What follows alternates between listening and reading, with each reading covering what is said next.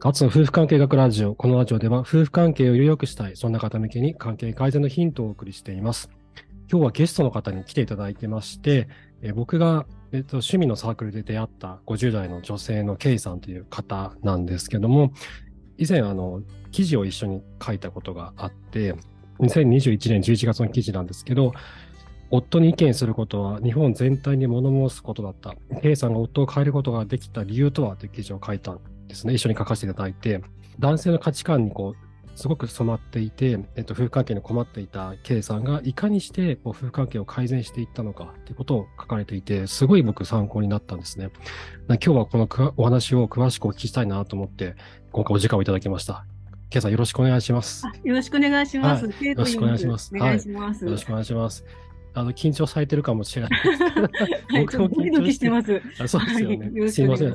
突然、あの、呼び出しちゃってすいませんでした。ありがとうございます。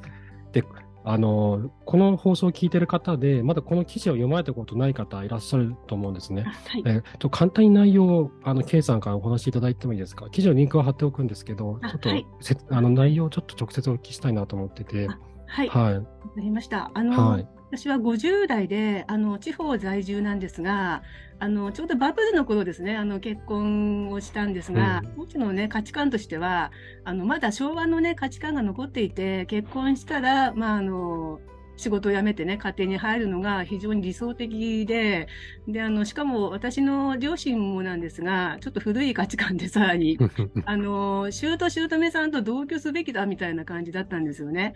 なので、もうそれが当たり前みたいな感じで、あの、夫の家族と一緒に住んでたんですが、まあそれが非常に大変でして、あの、自分にとってはもうアウェー状態でしんどかったんですよね。それで、まあ、あの特に夫に対してなんですけども、あの夫婦で一体だと思ってたんですが、なんか家と私みたいな感じになってて、あ、それは、あ、はい。お夫さんと家がい一緒で、で、対、対 K さんみたいな。夫の両親と夫の3人対私みたいな感じだったんですよね。もう完全アウェー状態だったんですね。そうそうなんですよ。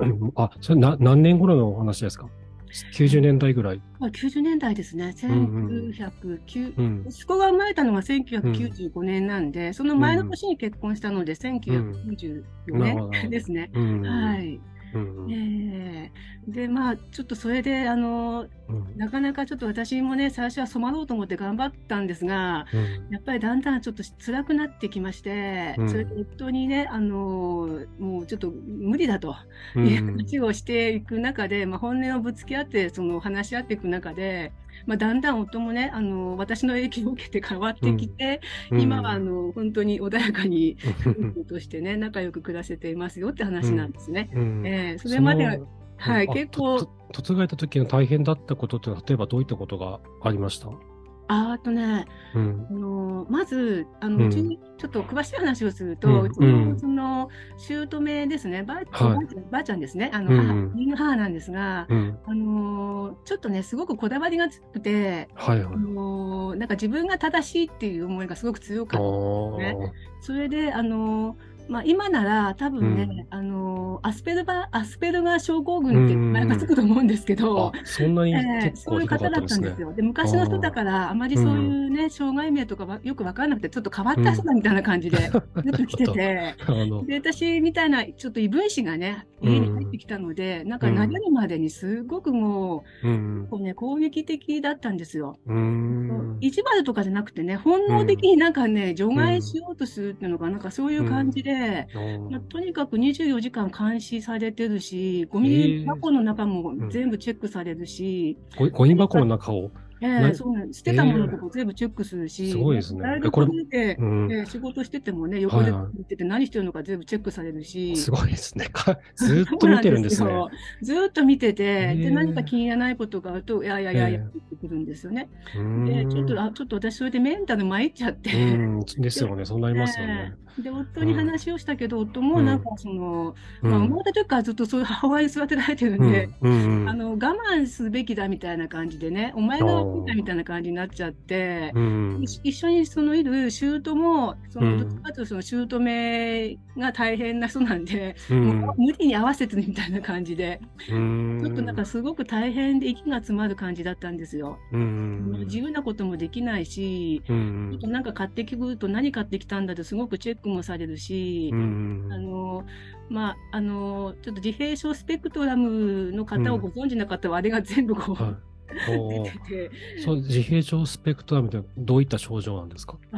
あの、まあ、自閉症なんですけども、あのええ知的には問題ないんですけどうも、ん。あの、すごくね、こだわりが強くて、うん。決まったパターン通りに物事が進まないとパニックを起こすんですよね。ああ、なるほど、でそのなるほど。で、そのパニックが怖くて、うんみんな我慢してるような感じなんですよ。で、そこに私何も知らずにボンと入っちゃって。言ってほしかったですね。そうですね。ねうん結婚前はね、なんかすごく優しいお母さんだなと思って、いざやっぱうちの中に入ったら、ええあの本領発揮されまして。あ、それ、結婚するまでは態度がぜそんな感じじゃなかったんですね。すごく丁寧でね、あのええ優しい雰囲気だったんですけど、やっえぱり入ってうちの中のものになったら、あのうん変わっちゃったんですえうよね。ん。で、まあ、変わったって元の、うんそもそもの自分を出したって感じですなるほど。素を出してきたんですね。で、うんそれで、あの、すごくちょっと大変で、で、うん。夫にもその話をするけど、夫も最初よくわかんなくて、うん。あの、なんか私が合わせないからダメなんだみたいな話にうなってくるん、ね。うん。でも、もうもう無理だからってことで、うん。かなりその本音で話をしていく中で、夫も、ん。ちょっと待ってよ、うちのお母さんちょっとおかしいかもしれないよってことに、あの、やっとこう気づき始めてきて。そう、そうなんですよ。よよかったですそこからねそれまで、その、あの、その、姑を怒らせないようにみんながこうんう気を使ってたのが、ちょっとうんうん私側の方についてきてくれるようになって、それは、なんかすごい行き過ぎた言動があったりとかして、夫さんはなんか気がついたんですかね？あ、あの、私がね、だいぶ話したんですよ。ああの、ー客観的に見て、こう、こう、こう普通はそういう時はこうするのに、普通、なんかお母さんこんなことしてるとかね、うん普通こういう時ってこういうふうにすべきなのに、なんかそういうふうに私のことをこうやって言ってくるとか、ちょっとうん。明らかにその普通の家庭とはおかしいん じゃないの？みたいなことをね、うん。だいぶ言ったんですよね。で、うん。まあ、うちの場合は、あの、そういうちょっと姑がそういううん。気質っていうのと、あと、姑もね、ちょっと昔の方で、あの、うん。まあ、苦労された分、うん。あの、ちょっとね、堅くなで頑固なところがあって、はいはい。二人ともちょっと頑固やったんですよね、その、その夫婦がね、その親が。ううん。んだから、その、そ、それでなんか私たち若いものを自分たちがちゃんとみ、あの、うん監視して、うんちゃんと見届けてあげなきゃいけないっていうので、もう頭がこっち固まっちゃってて、なるほど。それで私と夫を常に監視してるし、うんあの、どこにも遊びに行けなかったんですよね。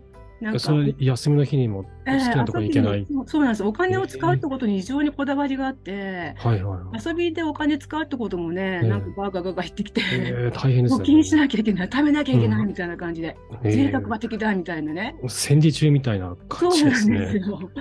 私、至ってこういう性格なんでね、もうとても、ちょっと最初はね、うん面白がって合わせてたんだけど、だんだん無理になってきて、うん 行き詰まってきちゃって、うん。もうそれでね、ちょっとその記事にも書いていただいたんですけど、うん生きるか死ぬかみたいな、もうこれ以上うん私死んじゃうって思ったんですよね。うん。で、もう自分を守るためにこう立ち上がらなきゃいけないと思って、自分で夫にね、あの、もう離婚覚悟ですよ。もうこれダメだったらもう私バカ出るか死ぬしかないと思って、うん。あの、本当にせ精神病む寸前まで行ったんで、うん。あの、いそうやって、まあ、覚悟を決めていって、まあ、最初は本当喧嘩になりましたよ、だいぶ。あそうですよね。ええ夫もなんか、その、突然そういう話になっちゃって、うん。なんかあの、どう受け止めていいか分かんなくて、かなり混乱したと思うんですけど、うん。その度に本当に本音でね、話し合うってことをね、根気に根気にしてきたんですよね。私はこういうふうに感じるとかね、うん。あのまあ、その、義理の両親を責めるとかじゃなくて、私はそういうふうにされるとこういうか気持ちになるんだとかね、ああ、自分の気持ちを伝えていったんですね。私はこういうふうに受け止めたとかね、こういう感じになって辛いんだってことをね、うん。あのだいぶたんですよね。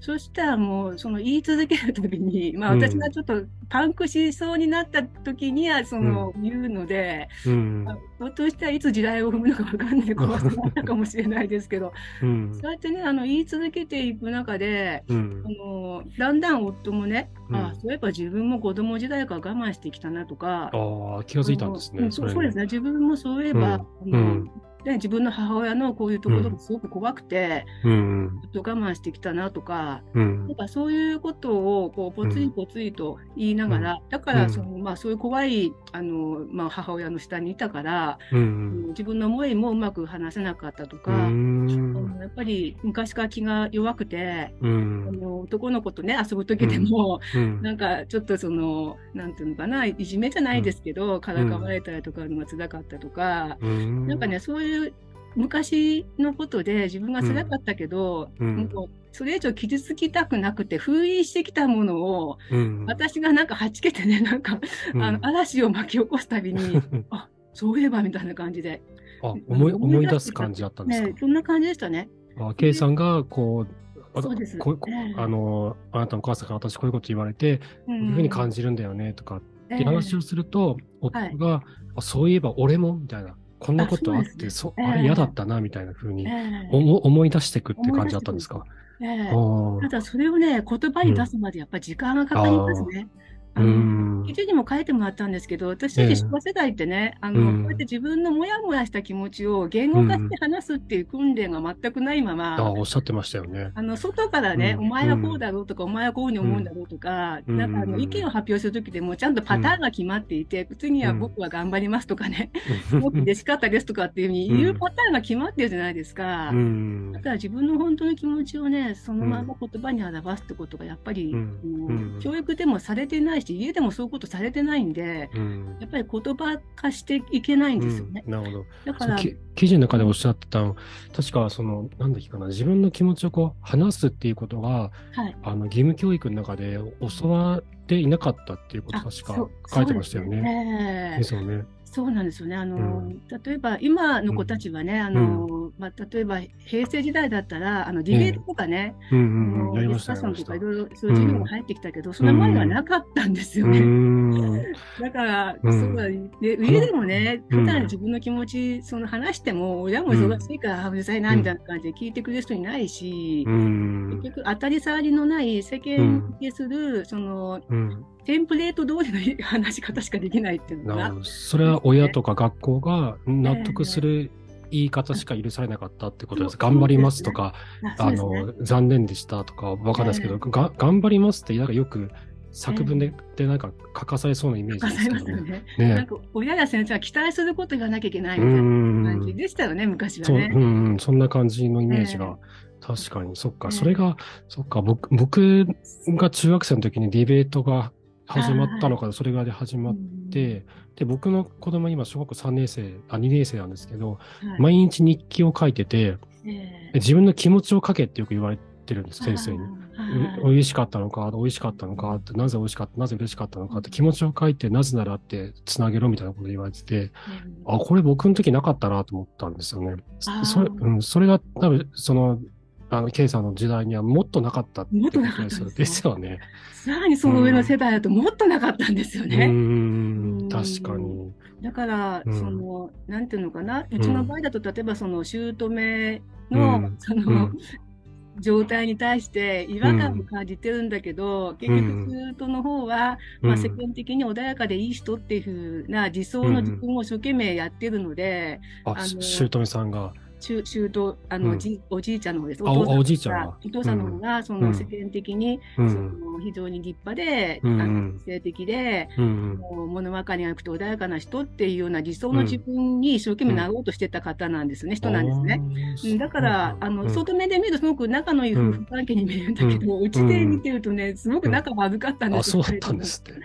なんかあの世代ですね、なんかあの、うん。戦戦前に生まれ、戦前、戦中とか戦後生まれとか、あの辺の人たちっていうのは、まあ、昭和一桁台とかね、うん。うあん。うん。の二桁でもまだ 10, 10代、うん。昭和10代とか、今だったら20 90, 90代。ぐらいですかね。80代、えー後半90代ぐらい。70代あの辺の人たちっていうのは、なんかこう、うん。理想の自分っていうのを作ってて、うそん。の自分になるようにね、なんかすごい頑張ってるところがありますよね。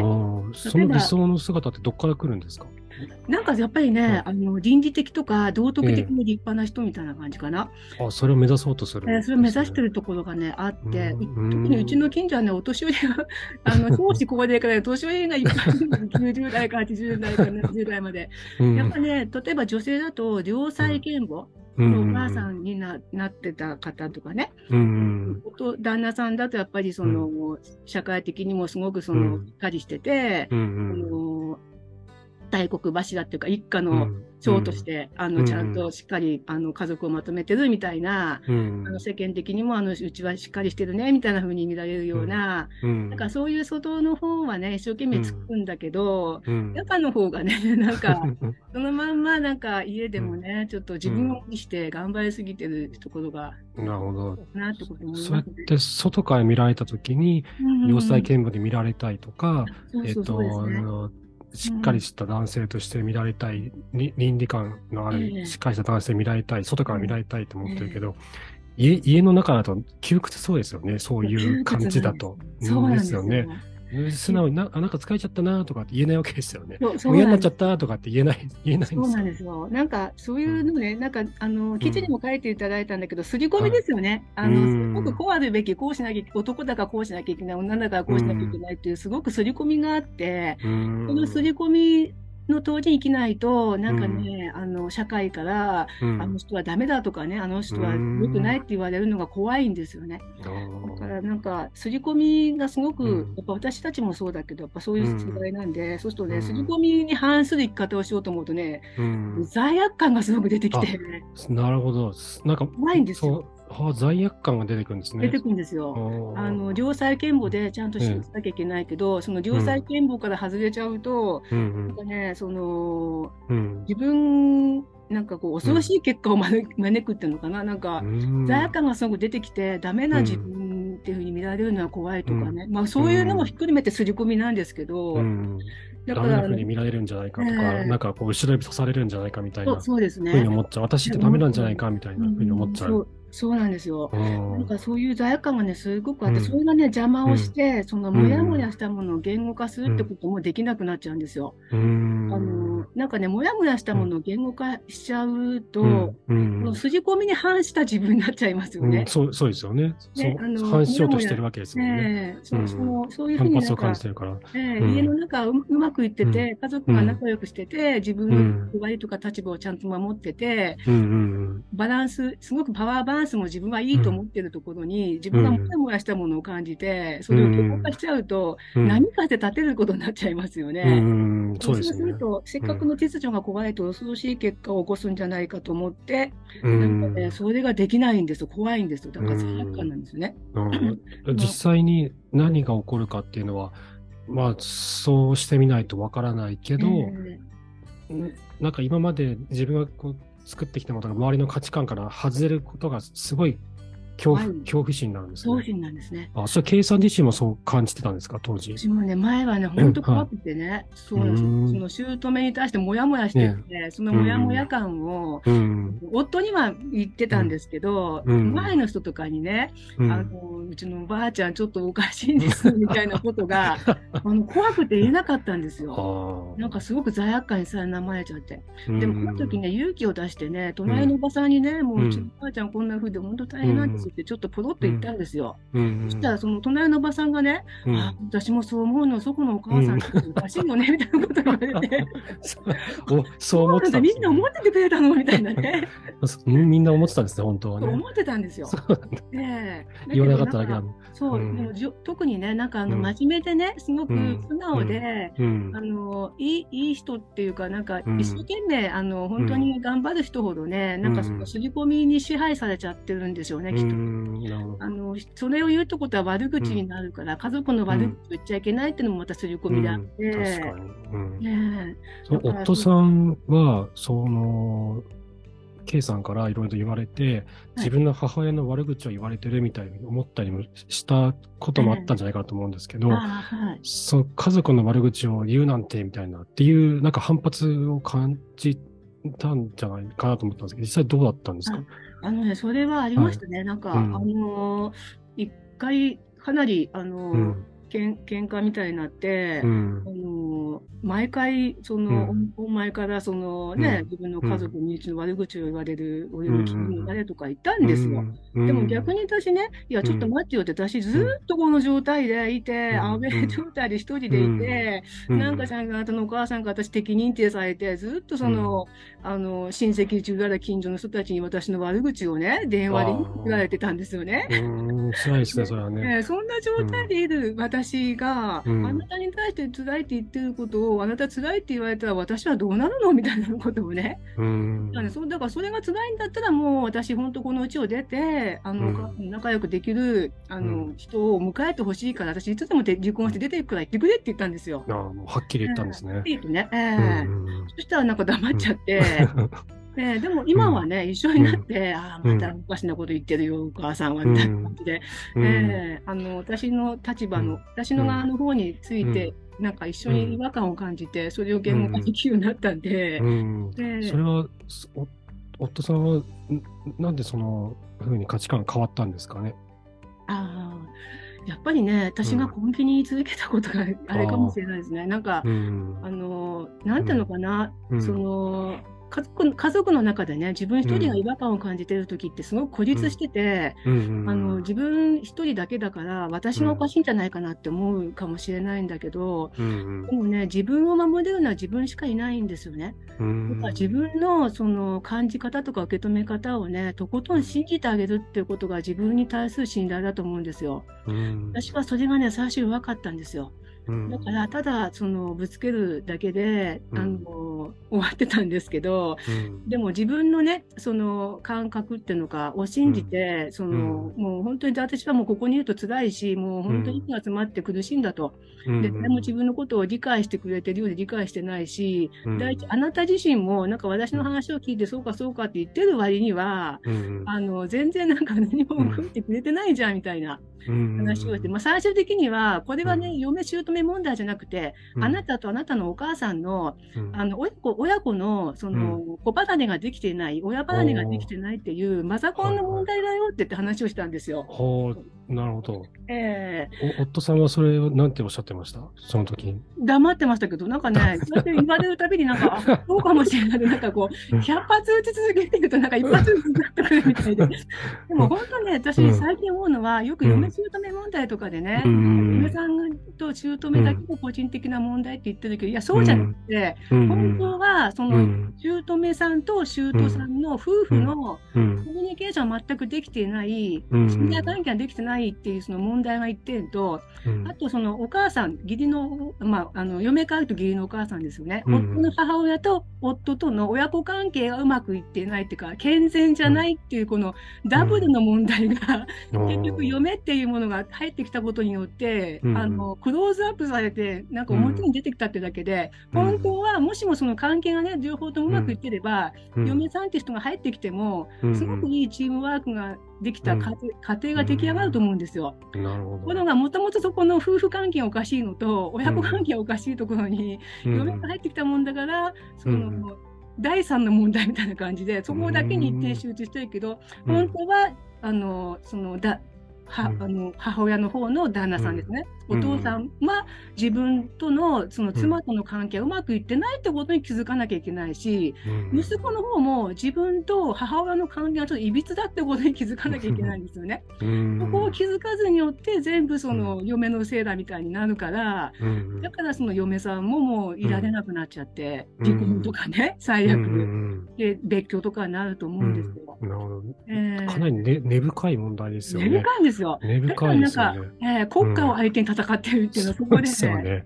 そうなんですよ。それって、その、しゅ姑と姑の仲が悪いっていうのは、彼らの問題というよりかは、彼らの取り巻く文化的な背景とか、うん関係の、環環境の問題だったりもしますよね、きっとそね。れもあると思いますね。彼ら自身の問題もあるけど、ええそういうふうに育てられてきたっていう、あそうそうそう。ね、さっき言ったみたいな、その、なんだろう、はたから見たら、こう、よより、なんだ良い母親、良い父親っええていう風に見られなければいけないっていうプレッシャーを感じながら暮らしてて、でそのプレッシャーのはけ口がどこにもないから家庭の中実はぐちゃぐちゃになってて、でそのぐ,、ね、ぐちゃぐちゃになった夫婦関係のはけ口が妻にはないから自分の子供と心理的に癒着しすぎて、あのそこから離れられない、こぼないできできなくなっちゃうっていう。でそこに嫁がやってきて、なんか敵視されるみたいな。そうそうそうそうなんですよ。うん嫁がね、外から入るとおかしさに気づくんですね。おかしいあ確かにっていうねなるほどおかしく。ねって言うと、3人がびっくりするわけですよ。えーみたいな感じで。うそんこからね、壮大な戦いの日々が始まるんですよね。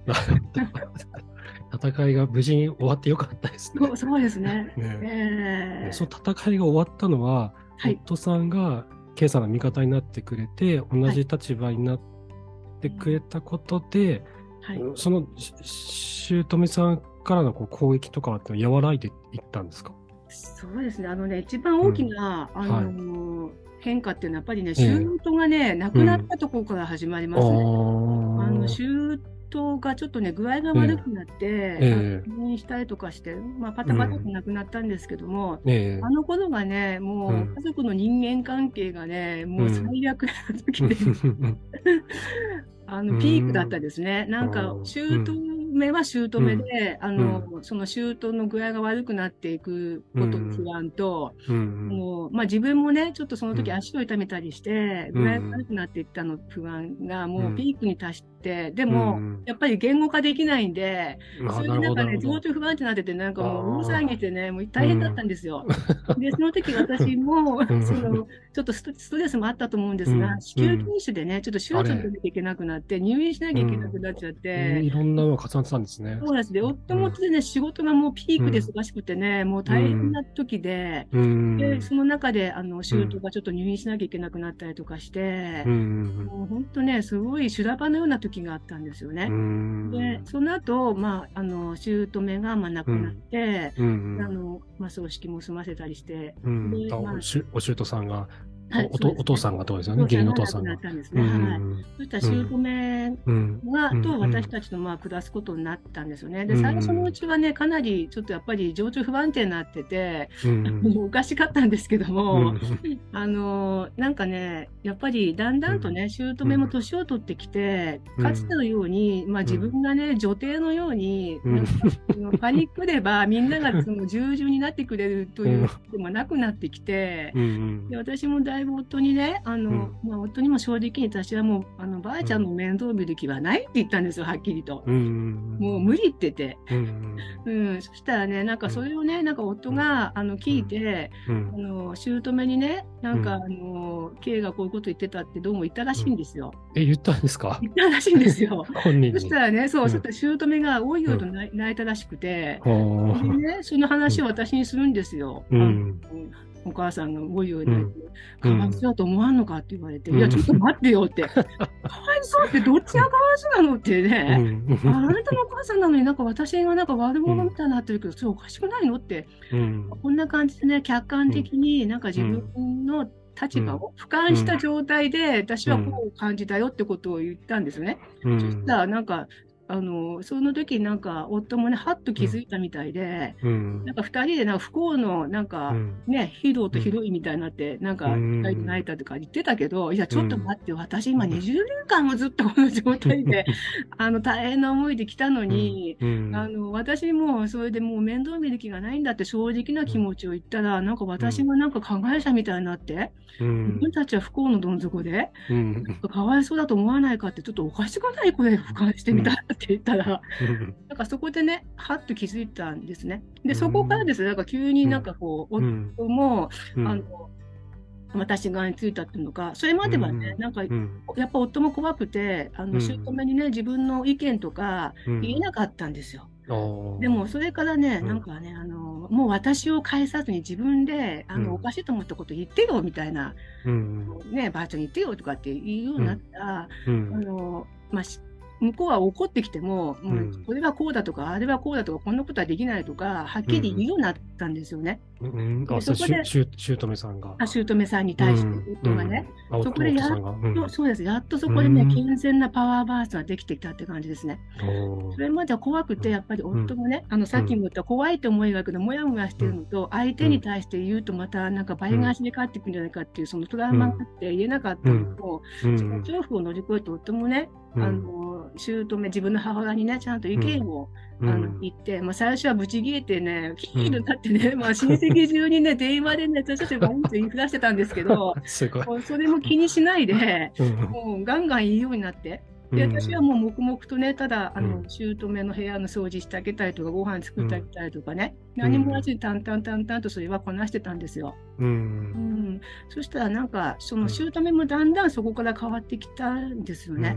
うん。あの前はね、本当にありがとうの一言も言わなかった人が、はいはい。今はね、もう毎日ね、ありがとう、ありがとう、ありがとう。本当にさんのおかげありがとうっていうようになっちゃって、えーお小遣いまでくれるようになっちゃって、びっくりですよ。すねえーええ不思議ですね、それ。何なんだろう？え、子離れができ、できたから、子離れができたってことなんですかね、それって。20年経ってやっと自分の息子と間に子離れができた。えーなんか、やっぱね、うん。それまでは、あの、うん。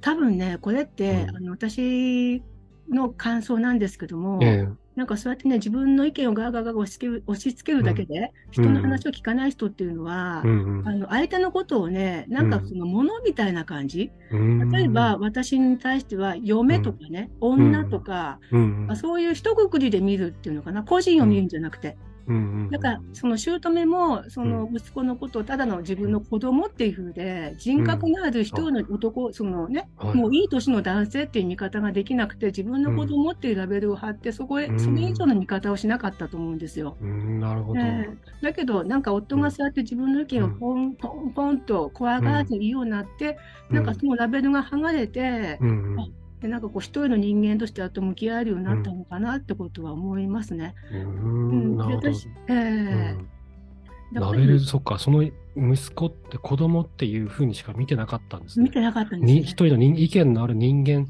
まさか自分とは違う意見を持ってるとか、あええあの違うことを言ってくるとかって思ってなくて、なくて自分、自分に付属物みたいな、あそうそうです、そうでです。自分の分身みたいな、ええそういうふうに見てたんですね。そうだ子供っていうもので。え私に対してもね、ずっと嫁で、あまあそうですよね。年下の女っていうふうで、自分よりもそのうん。下にいる配下にうん。置くものだっていうようなラベルをずっと貼ってて、うん。あのいたと思うんですよね。で、うん。自分のモードに動かないと、ちょっとでも、キーキーと怒ってた人なんだけども、うん。今はそのラベルが剥がれて、私って人間を見てくれるようになったって感じですね。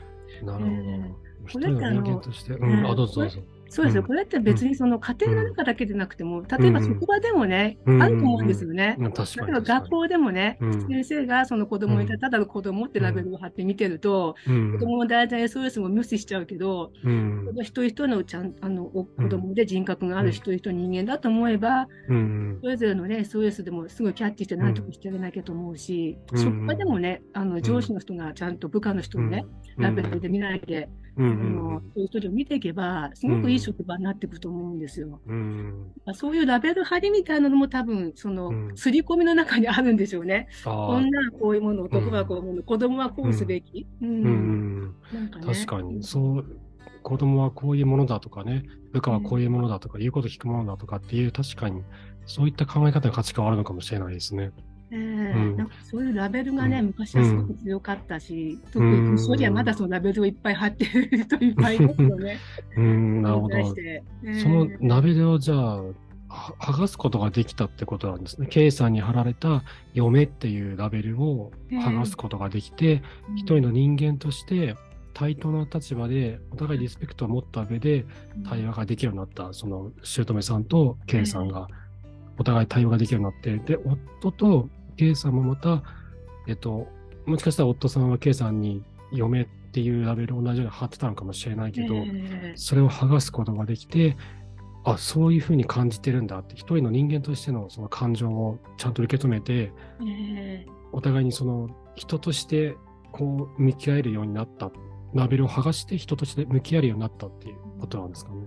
そうですね、ううん。ん、私自身もね、そのラベルがね、やっぱりすごく貼られてたんですよね、今う思えば。ん、うん、あ、か K さん自身に貼られてた。えー自分自身に対してもラベル貼ってたし、自分が自分にってことですか？ええなんか私は選ん。だからこうしなきゃいけない、んあれでもそれが実際ね、このうちではできないんですよ。なんかね、うん、姑のことがあったら姑のうそのん、難しいのがあって、夫がこうだったりすると、うん、自分に貼られたラベルの仕事がね、なんかこう、なんていうの、本音の部分でね、なんか本能的にできないんですよね。なんか い嫌な感じがして。あ、なるほど。ええなんかそういうのの摩擦がすごく自分の中にあって、うん、だからまず自分を知るところからですよね。自分を、うん。あの自分は何が嫌なのかとか、何に摩擦を感じてるのかとか、うん、自分はどうしたのかっていうところをちゃんと言語化して明確にし,、てから、うん、やっぱりね、それをちゃんとパートナーに伝えていく。うん、なんかね、そういうことですよね、大事なのは。なるほど。えーこれはきっとその夫婦関係だけじゃなくて、普通のコミュニケーション、他者とのコミュニケーションにおいても重要な話になってきますよね。そうですね。そうですよね。うん、なるほど。ねななので本当ね、うん。例えば、うん。あのさっきうん。ね、ちょっとあの、うん。自分で話したお話した時にね、あうのん、今の30代、40代の方々が、うん私のような50代とか、まあ60、うん。僕は60代なんですけど、60代の人から学ぶというように、うん。私たちもね、なんかね、うん。私たちも親世代、うん。70代、80代、90代の人たちからね、すごく学んでるんですよね。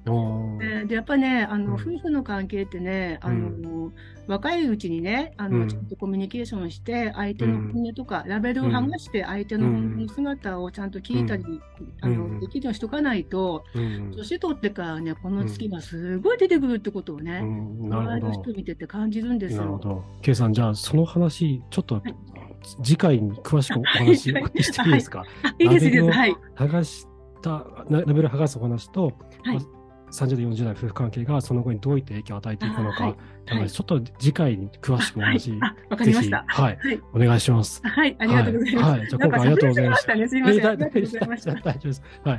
ちょっと次回でね、あの、もったいないんで、次回で詳しくお話を聞かせてください。はい、わはいかりました。はい。今回ありがとうございました。ありがとうございまはいありがとうございまし。た。